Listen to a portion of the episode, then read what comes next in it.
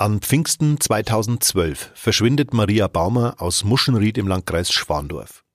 Über 15 Monate bleibt sie spurlos verschwunden, bis ihre sterblichen Überreste am 8. September 2013 nahe Bernhardswald bei Regensburg gefunden werden. Medien in ganz Deutschland greifen den Fall auf. Nicht zuletzt, weil der Verlobte der damals 26-Jährigen bald ins Visier der Ermittler gerät. Gutachter haben nun bei der Leiche gefundene Spuren mit neuen Verfahren analysiert und Indizien nachgewiesen, die den Mann aus Sicht der Staatsanwaltschaft schwer belasten. Am 11. Dezember 2019 wurde er erneut festgenommen, diesmal wegen Mordverdachts an Maria Baumer. Er sitzt nun in Untersuchungshaft. Spuren des Todes. Verbrechen in Ostbayern. Der True Crime Podcast der Mittelbayerischen Zeitung. Willkommen, liebe Hörerinnen und Hörer. Schön, dass Sie uns gefunden haben. Aus ganz aktuellem Anlass haben wir eine Spezialfolge aufgezeichnet und wollen uns außerhalb des eigentlich dreiwöchigen Turnus den neuesten Entwicklungen im Mordfall Maria Baumer widmen. Mein Name ist André Baumgarten. Ich bin seit 1998 Redakteur bei der Mittelbayerischen. Wenn Sie bereits Folge 2 zu aktuellen vermissten Fällen und dem Verschwinden von Anna Podige angehört haben, Kennen Sie meine Kollegin Isolde Stöcker-Gittel schon? Hallo und danke, dass du dir so kurzfristig Zeit genommen hast. Sehr gerne. Willkommen, liebe Zuhörer. Ich freue mich, dass ich heute wieder als Gast hier sein darf. Maria Baumer stand mitten im Leben. Das Studium hatte die 26-Jährige gerade abgeschlossen und ihre erste Arbeitsstelle angetreten. Sie ist eine selbstbewusste junge Frau und engagiert sich in der katholischen Landjugendbewegung wird kurz vor ihrem mysteriösen Verschwinden sogar zur Landesvorsitzenden gewählt. Doch dann verliert sich von einem Tag auf den anderen jede Spur. Polizei und Staatsanwaltschaft gehen davon aus, dass ihr Verlobter Christian F. der Letzte ist, der die 26-jährige lebend gesehen hat als die Polizei nach Maria Baumer gesucht hat. Das war im Übrigen zu der Zeit, als auch Anna Podige verschwand. Wir haben ja im letzten Podcast darüber gesprochen. Und ähm, einige Monate darauf, ähm, im November war das, hat Aktenzeichen XY ungelöst über den Fall berichtet. An dem damaligen Abend war eben auch der Verlobte äh, Studiogast und die Zwillingsschwester von der Maria Baumer. Und das war schon sehr interessant, weil danach gab es wahnsinnig viele Hinweise und wahnsinnig äh, viele Leute wollten Maria Baumer gesehen haben. Für mich selber war das alles sehr mysteriös und ich konnte es schlecht einordnen. Also ich, mir war am Anfang nicht klar, ist das jetzt wirklich ein Vermisstenfall und wollte da jemand eine Auszeit nehmen oder ist es ein Kriminalfall? Das kam eigentlich dann wirklich erst später. Wenn man einen Fall samt seiner Wendungen so lang begleitet, kommt man sehr nahe an die Sache ran, oder? Ja, es, ich habe, glaube ich, so mit so ziemlich jedem gesprochen, der ähm, näher mit dem Fall betraut war und ich war wirklich äh, auch am engsten Kreis dran. Ich habe die Familie von der Maria Baumer kennengelernt. Wirklich eine, eine sehr, sehr nette Familie integriert in, in die Dorfgemeinschaft. Also das ist so, wie man sich eben vorstellt, äh, wahnsinnig nette Menschen, bei denen man sich nicht vorstellen kann, dass die so ein Schicksal erleiden. Und ich habe auch ähm, den tatverdächtigen Verlobten kennengelernt und ähm, habe auch mit ihm gesprochen und ähm, aus den Äußerungen würde ich jetzt mal sagen, kann ich nicht schließen, ob er tatsächlich etwas mit dem Verschwinden und dem Tod zu tun hat. Es ist auf jeden Fall so, man hört sich das an, man denkt sich vielleicht auch was dabei, aber berichten werden wir dann letztlich darüber, was uns Polizei und Staatsanwaltschaft bestätigen. Und wie gesagt, ähm, ich kann nicht einschätzen, ob der äh, Verlobte tatsächlich etwas mit der Tat zu tun hat. Ähm, ich kann auch nicht einschätzen, ob mir immer die Wahrheit gesagt wird. Deswegen muss man am Ende einen Schritt zurücktreten und abwarten, was letztlich ermittelt wird. Maria Baumer, wir haben es im Teaser schon ein bisschen angedeutet, war eine sehr lebenslustige junge Frau. Wie kann man sie beschreiben? Also ich habe mit ihrer Familie darüber gesprochen und es war sehr, sehr nett, wie, wie sie die Maria geschildert haben. Die Maria muss schon von klein auf äh, sehr quirlig und lebhaft gewesen sein und hatte einen sehr ausgeprägten Gerechtigkeitssinn. Also sie hat auch schon in der Schule, wenn jemand ungerecht behandelt worden ist, äh, durchaus durchgegriffen und hat da ihre Meinung vertreten und hat die auch sich, verteidigt, glaube ich. Hat die auch verteidigt, ähm, war da durchaus ähm, eine, eine, ein kleines resolutes Persönchen und auch später, mein, sonst hätte sie ähm, dieses Amt bei der katholischen Landjugend sicherlich auch nicht angenommen. Sie war jemand, der war durchsetzungsstark und konnte auch Menschen bewegen. Und ähm, sehr, sehr beliebt, sehr, sehr, sehr gut integriert. Also da, da war nichts, wo man sagen könnte, das war ein Mensch, der, der ist angeeckt, also gar nicht. Sie hat mal ihre Meinung rauslassen, so wurde sie mir beschrieben, und danach war aber auch wieder alles gut. Und deswegen war das für die Familie auch so schwer nachvollziehbar, als sie verschwunden war, weil die haben sich natürlich gefragt, äh, gab es irgendwas, was die Maria äh, beleidigt hat, was sie verstört hat, was sie nicht wollte. Und im Nachhinein haben sie gesagt, okay, also eigentlich nicht, weil die Maria hätte es uns gesagt. Und deswegen war die Familie eben einfach, die, die konnten sich's nicht erklären, warum die Maria einfach geht. Mhm. Sie hatte auch eine besondere Beziehung zu ihrer Schwester, wenn ich mich erinnere. Ja, es sind Zwillingsschwestern, die beiden jüngsten. Da gibt es drei größere Brüder und ähm, die Maria und ihre Schwester Barbara waren die, die zwei äh, Mädels, die, die, die noch nachgekommen sind und die waren sehr, sehr eng. Maria war die Beschützerin und für die Schwester ist natürlich das jetzt furchtbar, dass die Maria tot ist. Und die leidet wirklich sehr, sehr, sehr stark darunter und wünscht sich nur eins, dass sie irgendwann weiß, was mit der Maria passiert ist. Durchaus nachvollziehbar. Am Morgen des 25. Mai 2012, so hat es damals der Verlobte Christian F. ausgesagt, hat er Maria Baumer das letzte Mal gesehen. Es wurde intensiv nach ihr gesucht, oder? Also es ging erstmal damit los, dass man dieses Wochenende natürlich ähm, noch abgewartet hat in, in der Familie auch. Also der, der Christian F. hat die ähm, Eltern und die Schwester informiert, die haben da vielfach telefoniert an diesem Wochenende und der Christian hat die eben ausgesagt, es gab zwei Anrufe, die Maria hat angekündigt, sie will nach Hamburg und sie käme am, am, am Pfingstmontagabend wieder. Und da war dann auch die Barbara, ihre Zwillingsschwester, am Bahnhof und hat auf sie gewartet. Und als sie nicht gekommen ist, hat die Barbara ähm, schon gedacht, da muss jetzt irgendwas passiert sein. Und am nächsten Tag sind sie zur Polizei und haben Vermisstenanzeige erstattet. Und das ging auch relativ schnell los, weil es überhaupt keine Anhaltspunkte dafür gegeben hat, dass die Maria sich irgendwie freiwillig abgesetzt hätte, sondern da war von Anfang an irgendwo auch der Verdacht, dass tatsächlich ihr was zugestoßen ist oder möglicherweise auch ein Verbrechen im Raum steht. Mhm. Deswegen wurde schnell gefahndet. Sehr, sehr erschreckende Parallelen auch zu einem ganz, ganz aktuellen Fall Sophia Lösche, wo der Täter ja kürzlich erst verurteilt worden ist, äh, wo auch die Angehörigen relativ schnell Alarm geschlagen haben. Was hat der Verlobte ausgesagt, wie er diesen Tag verbracht hat, als Maria verschwand? Also er war nicht dabei, als die Maria verschwand, sondern er war zu dem Zeitpunkt joggen, so ist seine Aussage. Und als er zurückkam, war die Maria nicht mehr in einer gemeinsamen Wohnung in Regensburg und da hat er sich noch nichts weiter gedacht. Und dann gab es eben diese zwei Anrufe, auf die werden wir ja später noch zu sprechen kommen, die letztlich ähm, nicht nachvollziehbar waren. Und ähm, von da an ging im Grunde das Gespräch hin und her zwischen der Familie und dem Christian und keiner wusste, was ist jetzt los und wie geht's weiter. Je länger das Ganze gedauert hat, ähm, desto schwieriger wurde das Ganze natürlich auch.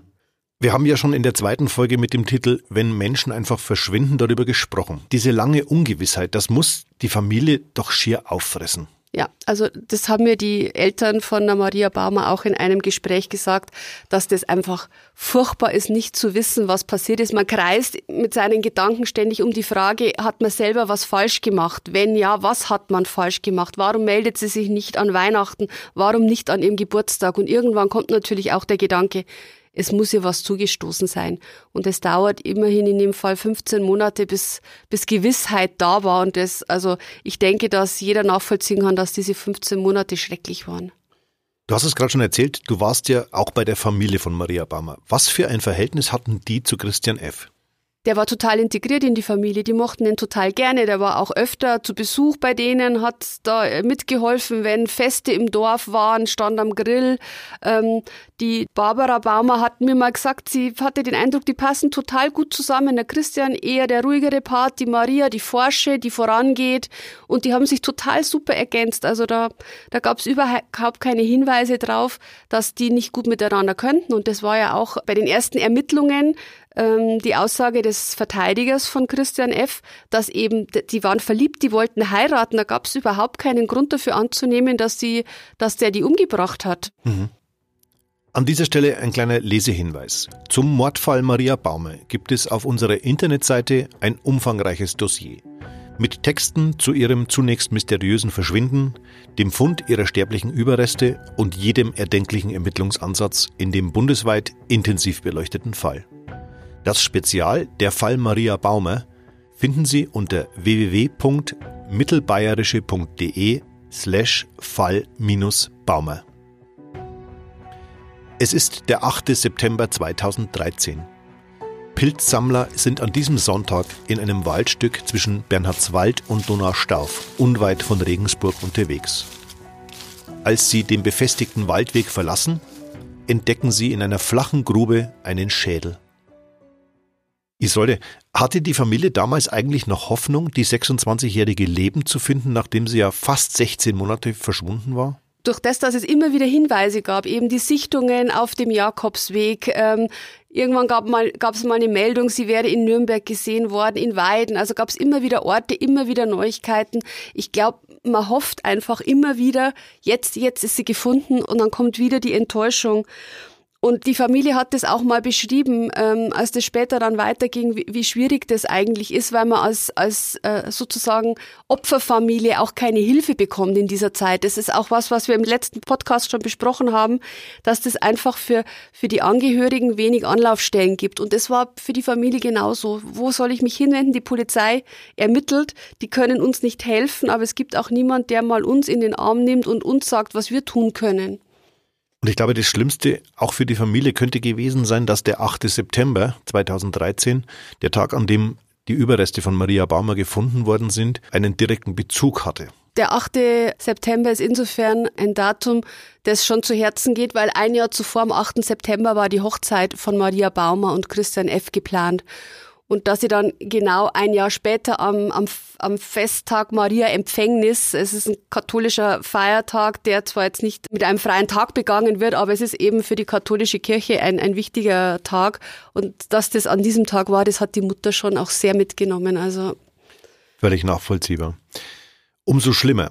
Christian F. wurde nur vier Tage nach dem Leichenfund festgenommen. Wann Wurden die Verdachtsmomente gegen den Verlobten eigentlich konkret und wie, das ist meine wichtigste Frage, geht man als Familie mit sowas um? Also ich glaube, die Familie hatte ihn bis zur äh, Verhaftung überhaupt nicht in Verdacht. Also die, die haben sich diese Frage nicht gestellt. Die sind davon ausgegangen, der Christian Betreuer, der hat damit nichts zu tun und deswegen hat er auch nichts damit zu tun in ihren Augen. Und äh, die Polizei, glaube ich, hat das völlig anders gesehen. Also ich ähm, habe gehört, dass relativ früh schon ähm, in diese Richtung auch ermittelt wurde und man auch ihn mehrfach als Zeugen immer wieder geladen hat und irgendwann ist er als Beschuldigter dann geladen worden. Es, es ist ja so, dass so ein zunächst ein Vermisstenfall ja als, als Vermisstenfall ähm, geführt wird bei der Polizei und wenn man aber von dem Verbrechen ausgeht, dann ändert sich ja das alles. Also irgendwann gab es dann plötzlich eine Belohnung für Hinweise vom Landeskriminalamt und dann weiß man schon, okay, also jetzt wird auch in die Richtung Verbrechen ermittelt. Christian F. wird dann aber Anfang November 2013 wieder entlassen. Warum und wie ging es dann weiter? Ja, sein Anwalt hat ähm, zwei Haftbeschwerden äh, gestellt. Ähm, die erste war noch nicht erfolgreich, die zweite führte dann zum Erfolg. Es war einfach eine dünne Indizienlage. Der, der Verteidiger hat damit argumentiert, die, die haben sich geliebt, die wollten heiraten, es gab keinen Grund, sie zu töten. Also man hat einfach auch nichts gefunden, was letztlich der Grund sein könnte. Und es gibt noch einen anderen wichtigen Aspekt. Man weiß ja nicht, wann genau die Maria Baumer ums Leben kann. Man weiß nicht, wo sie gestorben ist. Und man wusste bis heute auch überhaupt nicht, woran sie gestorben sein könnte. Seit heute gibt es ja da neue Entwicklungen. Aber da ist es einfach schwierig, auf was will man eine Anklage letztlich aufbauen, wenn man das alles nicht weiß. Ähm, und damit hatte natürlich der Anwalt seinerzeit gute Karten. Die Staatsanwaltschaft hat sich dahingehend geäußert, okay, dann fangen wir eben wieder bei Null an. Und das haben sie dann auch getan und die Ermittlungen liefen weiter. Mhm. Äh, Christian F. beteuert seit dem Verschwinden von Maria Baumer bis heute, dass er nichts damit zu tun hat. Du hast den Verlobten auch persönlich getroffen. Du warst mit ihm, glaube ich, sogar an der Fundstelle der Leiche. Ja, das war im Nachhinein ein bisschen kurios. Wir, wir hatten Kontakt über einen sogenannten Privatermittler. Das, in dem Fall gibt es wahnsinnig viele Privatermittler, man möchte es nicht glauben, die ähm, sich wirklich für Kriminalfälle interessieren und, und, und recherchieren und da auch Meinungen austauschen. Da gibt es riesige Foren im Internet drüber, okay. wo die unterwegs sind. Und ähm, ein so ein Privatermittler, der, der hatte den Kontakt zum Christian F. aufgebaut und uns dann irgendwann zusammengebracht, weil er eben äh, gedacht hat, wir müssten uns mal sprechen. Und wir waren eben dann auch an diesem Ort und äh, ich bin dann später mal äh, gefragt worden, äh, ob ich denn das Gefühl hatte, dass ich da mit einem Mörder an, an, an dieser Grube stehe, die ja noch ausgehoben war. Und ich kann es nicht beantworten. Also er hat meine Fragen beantwortet und ähm, er hat beteuert, dass er damit nichts zu tun hat, dass er zum ersten Mal an dieser Stelle ist. Und letztlich, ich weiß es nicht. Hm. Was war Christian F. für ein Typ? Er war zu dem Zeitpunkt, als wir uns persönlich kennengelernt haben, ein völlig anderer Typ, als wir ihn in Aktenzeichen XY ungelöst erlebt haben. Da war er, hatte er längere Haare noch, er war sehr schlank und der Christian F., den ich getroffen hatte, dem hat man einfach angesehen, dass er echt psychische Probleme hat. Und ich habe das darauf zurückgeführt, dass es ihm, ihm total schlecht geht nach, nach dem Tod seiner Verlobten. Und er hatte einfach stark zugenommen, er, er wirkte abgelenkt zum Teil. Also er war völlig anders als, als dieser Fernsehauftritt. Und da merkt man dann schon, was das mit einem Menschen macht. Und das, es muss überhaupt nichts heißen. Ich will damit nur sagen, er hatte sich verändert. Ich weiß nicht, ob es daran liegt, weil er irgendein ein Geheimnis mit sich rumträgt. Ein schlechtes Gewissen. Ein schlechtes Gewissen oder ob es einfach daran liegt, dass es ihm so nahe geht. Liebe Hörerinnen und Hörer, wir sollten und müssen an dieser Stelle natürlich auch mal darauf hinweisen, dass für den früheren Verlobten die Unschuldsvermutung gilt. Letztlich wird ein Gericht darüber befinden, ob er mit dem Tod von Maria Baumer etwas zu tun hatte. Etwas später allerdings hat sich das Bild vermutlich gewandelt, Isolde.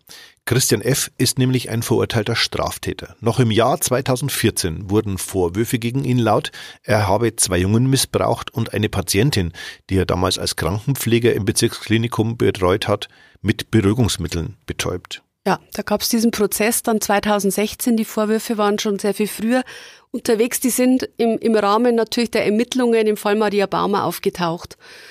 Und es, äh, es gab diesen Prozess, der im Übrigen ähm, zu heftigsten Diskussionen vor Gericht führte, weil äh, der Verteidiger von Christian F. natürlich gesagt hat, hier wird kein Stellvertreterprozess im Fall Maria Baumer geführt. Wir, wir verhandeln hier etwas völlig anderes. Letztlich war es so, dass ein Deal geschlossen wurde. Man hat sich also verständigt auf ein Strafmaß und damit äh, den Opfern bestimmte äh, belastende Dinge ersparen können, indem sie halt Videos nicht mehr anschauen mussten und, und bestimmte äh, Bilder nicht mehr anschauen mussten. Also damit es einfach leichter für sie wurde. Und das hat man ihm angerechnet. Aber er wurde verurteilt, weil er ähm, zwei Domspatzen missbraucht hat, zwei Schüler des Domspatzen-Gymnasiums, übrigens zu einer Zeit, wo er mit Maria Baumer schon liiert war.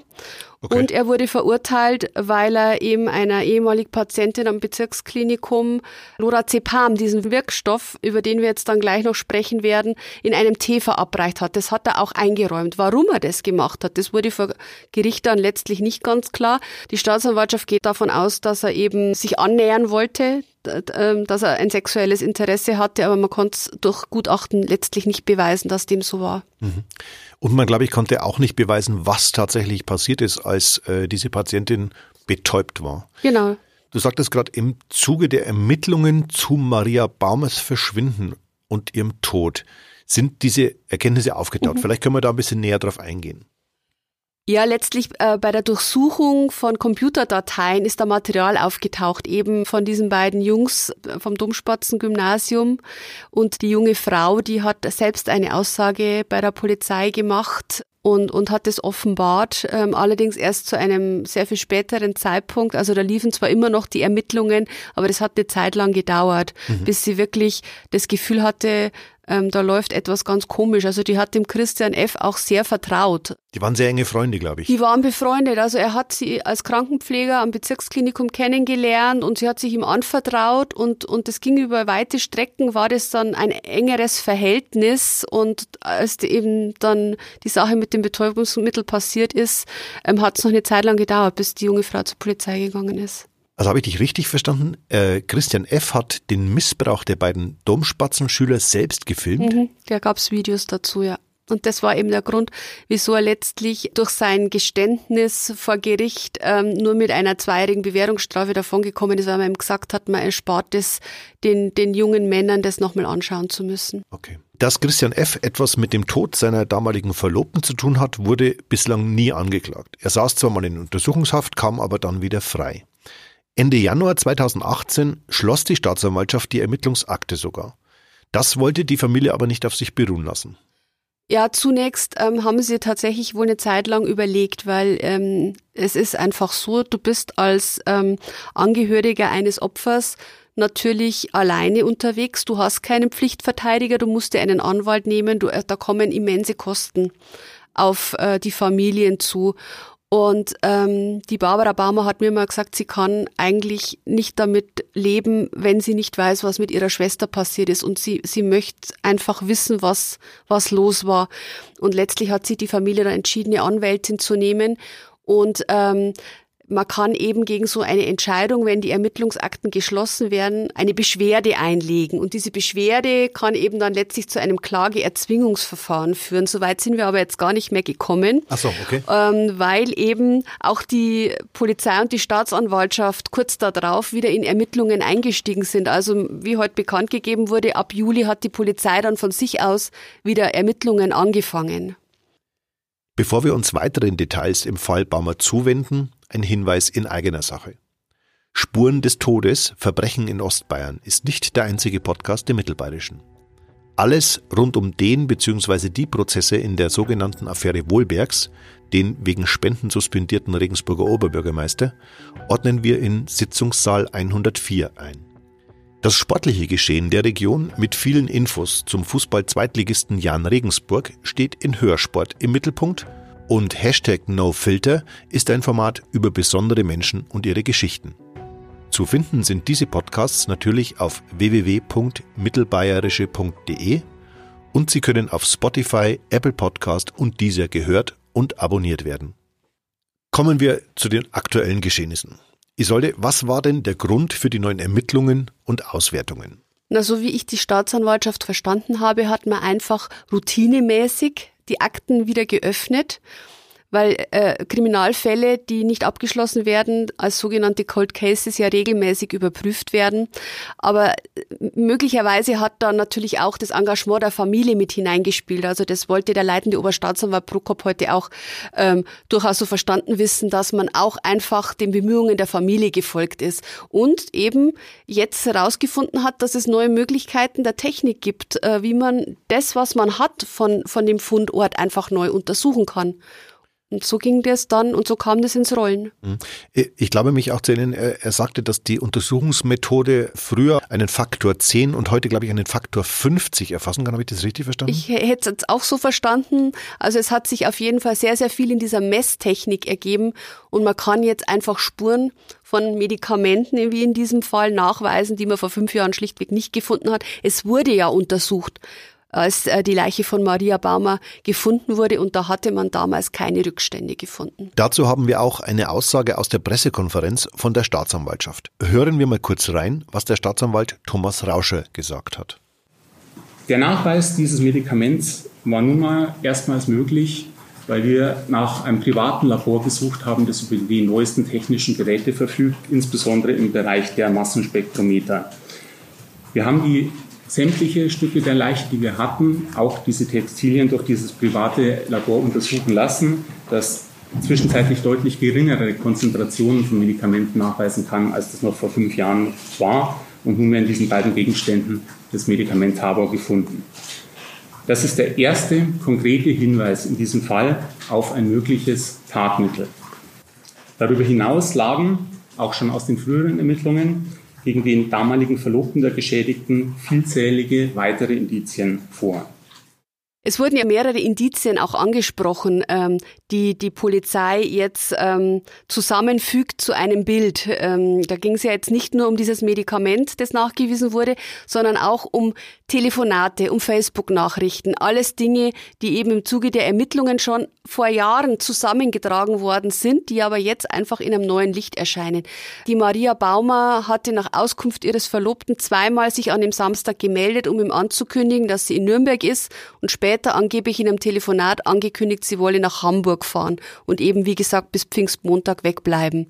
Diese Telefonate hat heute die Staatsanwaltschaft gesagt, die gab's nicht. Sie haben vom Provider die Telefonlisten erhalten und da gab es diese Telefonate nicht. Sie haben aber sehr wohl sehr viele Telefonate mit der Familie Familie von Maria Baumer feststellen können, mit der Schwester, mit den Eltern, die an diesem Tag alle stattgefunden haben. Und auch da gab es eben Ungereimtheiten zwischen dem, was äh, Gesprächsthema war mit der Familie und diesen Anrufen, weil gegenüber der Familie hatte er zu diesem Zeitpunkt nicht von den Anrufen gesprochen.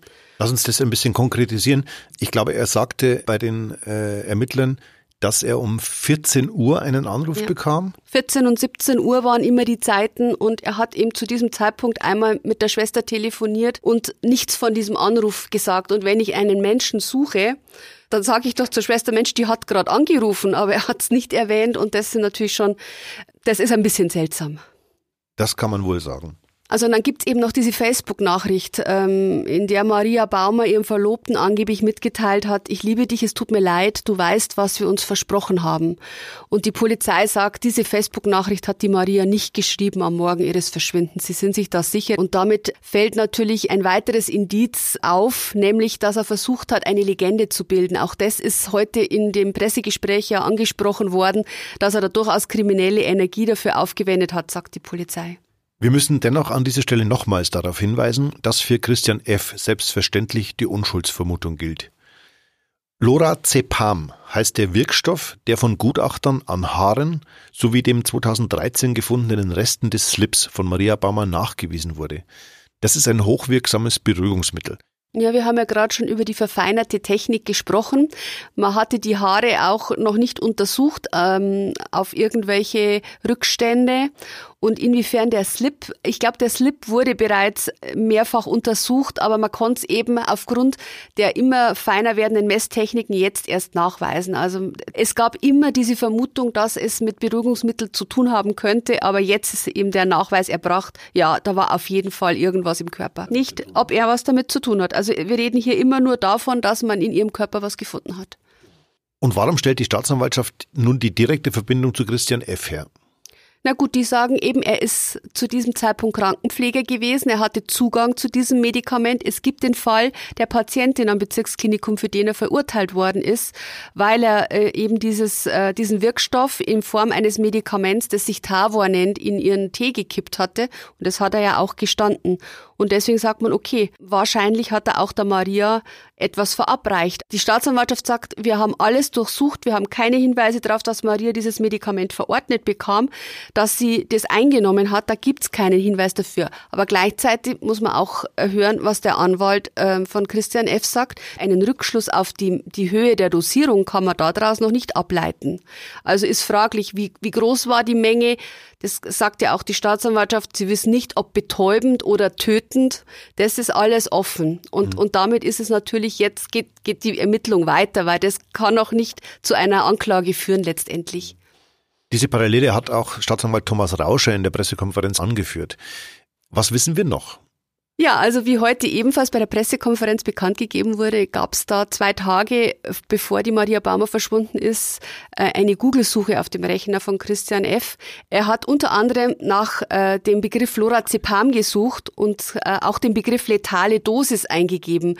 Was heißt das genau? Letale Dosis bedeutet tödliche Dosis, also letztlich die Menge, die ich von diesem Medikament verabreichen müsste, damit ein Mensch stirbt. Und er hat auch gesucht nach dem Begriff perfekter Mord. Sein Verteidiger hat ähm, da schon mal dazu Stellung genommen, hat gesagt, also er, er ist Medizinstudent gewesen und ähm, deswegen sucht man natürlich nach solchen Begriffen und Krimi-Fan war er wohl auch. Gut, das lassen wir jetzt einfach so stehen. Wie lange wird es dauern, bis Anklage erhoben wird? Also die Staatsanwaltschaft heute, hat heute schon angekündigt, dass sie bis Ende Februar soweit sein will, dass jetzt schon Teile der Anklage stehen und aber noch immer weitere Ermittlungen laufen. Da ist auch noch einiges, Sie haben es heute schon verraten, äh, steht da noch einiges bevor. Unter anderem gibt es ja auch diesen ominösen Spaten, der am, am Fundort lag und von dem man ausgeht, aufgrund der Erdanhaftungen, die da dran waren, dass er dazu benutzt wurde, um die Maria Baumer zu vergraben. Und an dem waren DNA-Spuren. Und es werden jetzt. Die bisher, glaube ich, nicht ausgewertet wurden? Die wurden schon ausgewertet, aber nur dahingehend, dass sie nicht dem Christian F. zugeordnet werden können. Aber okay. jetzt werden weitere Personen hinzugezogen, die jetzt ihre DNA abgeben und abgeglichen werden. Man darf das jetzt nicht zu so verstehen, dass das irgendwelche Tatverdächtigen wären, sondern einfach Personen, die diesen Spaten in der Hand gehabt haben könnten. Zu dem Spaten muss man noch eines wissen. Der Christian F. hat wenige Tage bevor die Maria Baumer verschwunden ist, einen identischen Spaten in einem Regensburger Baumarkt gekauft und dieser Spaten war danach verschwunden. Und insofern ist natürlich auch das ein Indiz. Und jetzt versucht man, alle Menschen, die damit in Berührung gekommen sind, zu ermitteln, um festzustellen, der, der, der kann es nicht gewesen sein. Es gibt zum jetzigen Zeitpunkt keinen Hinweis, dass es einen Tathelfer gab und es gibt auch keinen Hinweis auf einen dritten Tatbeteiligten. Das hat die Staatsanwaltschaft heute nochmal betont. Der Haftbefehl gegen den heute 35-Jährigen lautet auf heimtückischen Mord aus niedrigen Beweggründen. Mit diesem Tatvorwurf wurde der Antrag der Staatsanwaltschaft vom Amtsgericht Regensburg erlassen, wie wir heute in der Pressekonferenz erfahren haben. Und wir haben heute auch in einem Gespräch mit dem Verteidiger von Christian F., Michael Heitzmann, erfahren, dass es am Montag drei Hausdurchsuchungen gab, beim Tatverdächtigen selbst, bei seiner Mutter und bei einem seiner Brüder. Und wir haben auch über den Fall und die Festnahme weitergesprochen und er hat uns ein Statement dazu gegeben. Ja, dann lass uns da einfach direkt mal reinhören. Also Ursächlich für den Haftbefehl war offensichtlich ein neues Gutachten, äh, das zu dem Ergebnis kommt, dass in den Haaren der toten jungen Frau Rückstände von Lorazepam gefunden worden sind. Man weiß allerdings nicht, in welcher Dosis, ob diese Dosis tödlich war, ob sie betäubend war oder ähnliches äh, wenn die Verdachtslage so bleibt, wie sie momentan ist, kann ich mir nicht vorstellen, dass ein Gericht zu dem Ergebnis kommt, äh, mein Mandant hätte ein vorsätzliches Tötungsdelikt begangen. Isolde, was macht diesen Fall aus deiner Erfahrung heraus so schwierig und so kompliziert? Ja, es gibt in diesem Fall einfach keinen Tatort, den man ermitteln konnte. Es gibt letztlich kein Tatgeschehen, kein konkretes, das man ermitteln konnte. Und es gibt auch keinen Todestag. Wir, wir wissen nicht, ob Maria Baumer schon an dem Samstag gestorben ist, möglicherweise noch am Freitagabend. Das sind alles so Dinge, für eine Anklageerhebung ist das immens wichtig. Man muss wissen, wie kam ein Mensch zu Tode. Und ähm, die Maria Baumer war mit Löschkalk bestreut. Sprich, ihre Leiche hat sich zersetzt. Löschkalk ist ein sehr ätzendes Pulver und es waren einfach Teile ihres Körpers nicht mehr vorhanden. Also es hatte eine Seite mehr oder weniger weggeätzt.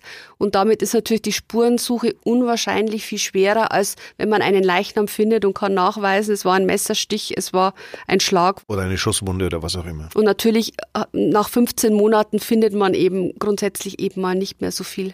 Dennoch waren es heute überraschende Ergebnisse, die die Staatsanwaltschaft bekannt gegeben hat einfach, dass die Technik sich wieder weiterentwickelt hat. Natürlich hört man das immer, äh, man liest es auch in den Medien, aber in einem konkreten Fall zu erfahren, Mensch, da tut sich jetzt wieder was mit, mit, mit toxikologischen Möglichkeiten, mit, mit rechtsmedizinischen Möglichkeiten. Das ist ja auch ähm, einfach schön, wenn in solche Altfälle noch Licht ins Dunkel gebracht werden kann.